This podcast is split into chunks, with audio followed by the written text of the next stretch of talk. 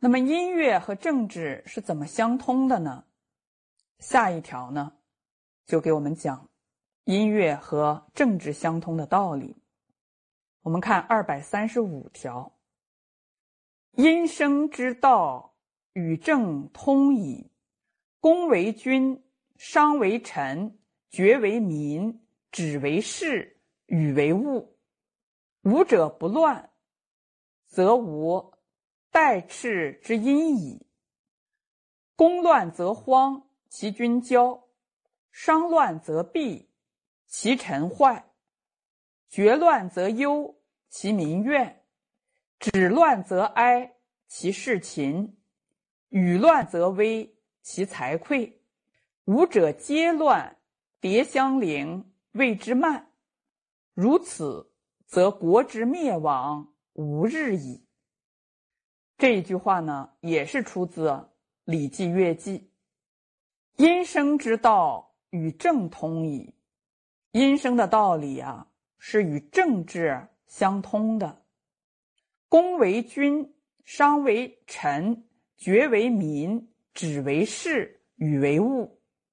公为君，这个公呢，是五声音阶的第一音级，它的声音极低。极长。传说伏羲氏治五弦之琴，五弦呢以丝多声重者为尊，弓弦最大，用的是八十一丝，所以尊公为君，是其他四声的统帅。所以我们古人呢，通过闻听一个人的声音，就可以预测他的命运，这个也是有道理的。商为臣，商弦七十二丝，它的低长仅次于公，就如同臣的地位，它的尊贵呢，仅次于君一样。爵为民，爵弦用的是六十四丝，它的声音半清半浊，在高下清浊之间，因此比之以民。止为士，这个止啊。是五声音阶的第四音级，指弦用五十四丝，其声清澄。事在人为，故比之以事，列于民后。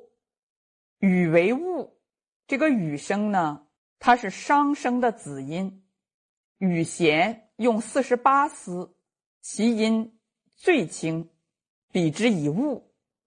这个物呢，就是财的意思，列于五声最末，就是教人呢，必须先尽职责，而后求财力。工商爵职于五声，在政则比之为君臣民士财五士。公声代表君，商声代表臣，爵声代表民众，止声代表士。羽声代表财物，五者不乱，则无代赤之音矣。为什么用五声呢？因为这个五啊是数之中，能治中和的缘故。代赤应该是沾赤。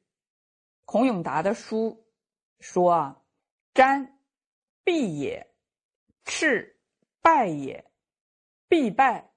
就是不和之貌也，沾赤就是音调不和谐的意思。五声若是有序而不乱，就不会生出不和谐的音调。宫乱则荒，其君骄。这个荒啊，就是荒废弃置的意思。宫为主声，如果乱了，那么五声皆废。这个骄就是骄傲骄纵的。若是宫调混乱，则五声皆随之荒废，从中可以看出君主的骄傲放纵。在《史记乐书》中说呀：“凡人都有血气、心智等天性，却没有不变的喜怒哀乐等常情。人心受外物的感应产生波动，然后啊，心术的邪正就显现出来。”所以，人君心智细小而笃号繁文缛节的，促破而气韵微弱的乐声就产生，其民多悲思忧愁。人均舒缓大度、不拘细行的简易而有节制的乐声产生，治下的百姓也必享安乐。人均粗疏刚猛的。亢奋积极而博大的乐声产生，其民就表现出来呢，就是刚毅；人均廉正不阿的庄重诚挚的乐声产生，他的民众啊，就是整肃而且相互礼敬；人均宽裕厚重、协和顺畅的乐声产生，他治下的百姓多慈爱亲睦。人均放纵淫邪不正派的乐声，也必萎烂所谢，不能永久。齐国百姓也多淫乱。商乱则弊，其臣坏。这个弊呀，就是偏颇、邪僻不正的意思。商为配声，如果乱了，则曲调邪僻不正。这个陈呢？是泛指各级官吏，坏就是变质腐败的意思。若是商调混乱，曲音邪僻不正，从中可以看出各级官员的昏庸腐败。绝乱则忧，其民怨。这个忧啊，就是忧愁。绝声在高下清浊之间，如果乱呢？他的声音低沉、忧虑、愁苦，这个怨就是怨恨了。绝声比民，那么民众为什么会生怨恨呢？那一定是上失其政，民不能安业，所以才会生怨恨。若是绝调混乱，曲音则忧虑愁苦，可以从中看出民众因不能安业。而心生怨恨，止乱则哀，其事勤。这个哀就是哀苦，止声啊，次高次轻。若乱，则其音变浊，哀伤痛苦。这个勤就是劳倦辛苦的意思。止声比视，闻到这个止音，止声哀苦，那就会知道啊。一定是为政者一再施劳于民所导致的。若是指调混乱，曲音哀伤痛苦，可以从中看出为政者必是一再施劳于民，而致使民众辛苦劳倦。语乱则危，其财匮。这个危呀，就是不安的意思。语声极高极轻。若乱，则其音微惧不安。这个“愧”就是空乏的意思。雨声比雾，闻到雨声，微惧不安，那就可以知道啊，是上下都不知道节用，而导致财物匮乏。五者皆乱，迭相邻，谓之慢。如此，则国之灭亡无日矣。迭相邻就是互相侵扰，谓之慢。这个慢呢，就是无礼，没有节制。若五声不和，互相侵扰，这个时候就称为慢。慢就是滥无节制。无日就是为时不久，单息可肆。如果五声都出现混乱，互相侵凌，名之为慢。当这种慢乐出现。亡国的日子就快到了。春秋时期的正位之音都很乱，都是接近于慢，让人听了之后呢，有五行相克、五脏违和之感。特别是这个正音尤其淫乱，所以孔子要放正声。在《史记乐书》中记载啊，说这个晋平公听诗娟弹奏。蒲上之音还没有听完呢，就被师旷制止了。师旷说：“啊，这是亡国之音，不可听完。”但是这个晋平公为了满足自己的喜好，还是坚持继续听完，然后就问师旷：“还有比这更悲的音乐吗？”师旷说：“有啊，从前皇帝用以大和鬼神的音乐，现在的君主得意浅薄，不足以听这样的音乐，听了呀就会败落。”晋平公说：“啊，寡人老了，所喜好的就是音乐了，我还是愿意听一听。”那师旷不得已呢，就援琴而鼓之，结果怎么样呢？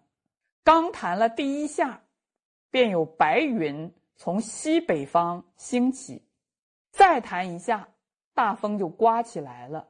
接着暴雨随之而来，这个狼瓦被吹得倒乱飞，他的左右呢也吓得惊慌逃跑。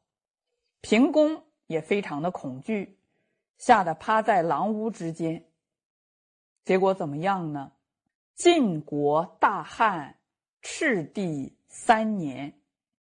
这个晋国呀，发生了旱灾，三年呢都没有下雨。所以司马迁说呀：“夫乐不可忘兴也。”所以作乐者、听乐者呢，都要非常的慎重。古时作乐的人必须是圣人，现在没有圣人出世，但是有如今。可以作为作乐的理论依据，不可以盲目创新，更不能够抄袭外国的那些不三不四的乐曲，像流行音乐啊、disco 啊等等，既非言志，又没有工商角徵语所含的意义，何谓乱，何谓慢，都无从谈起。不但不能抄袭，连听都听不得。在《太平御览》上呢，记载着谈论音乐的两个故事，可以证明音乐之道并非普通艺术。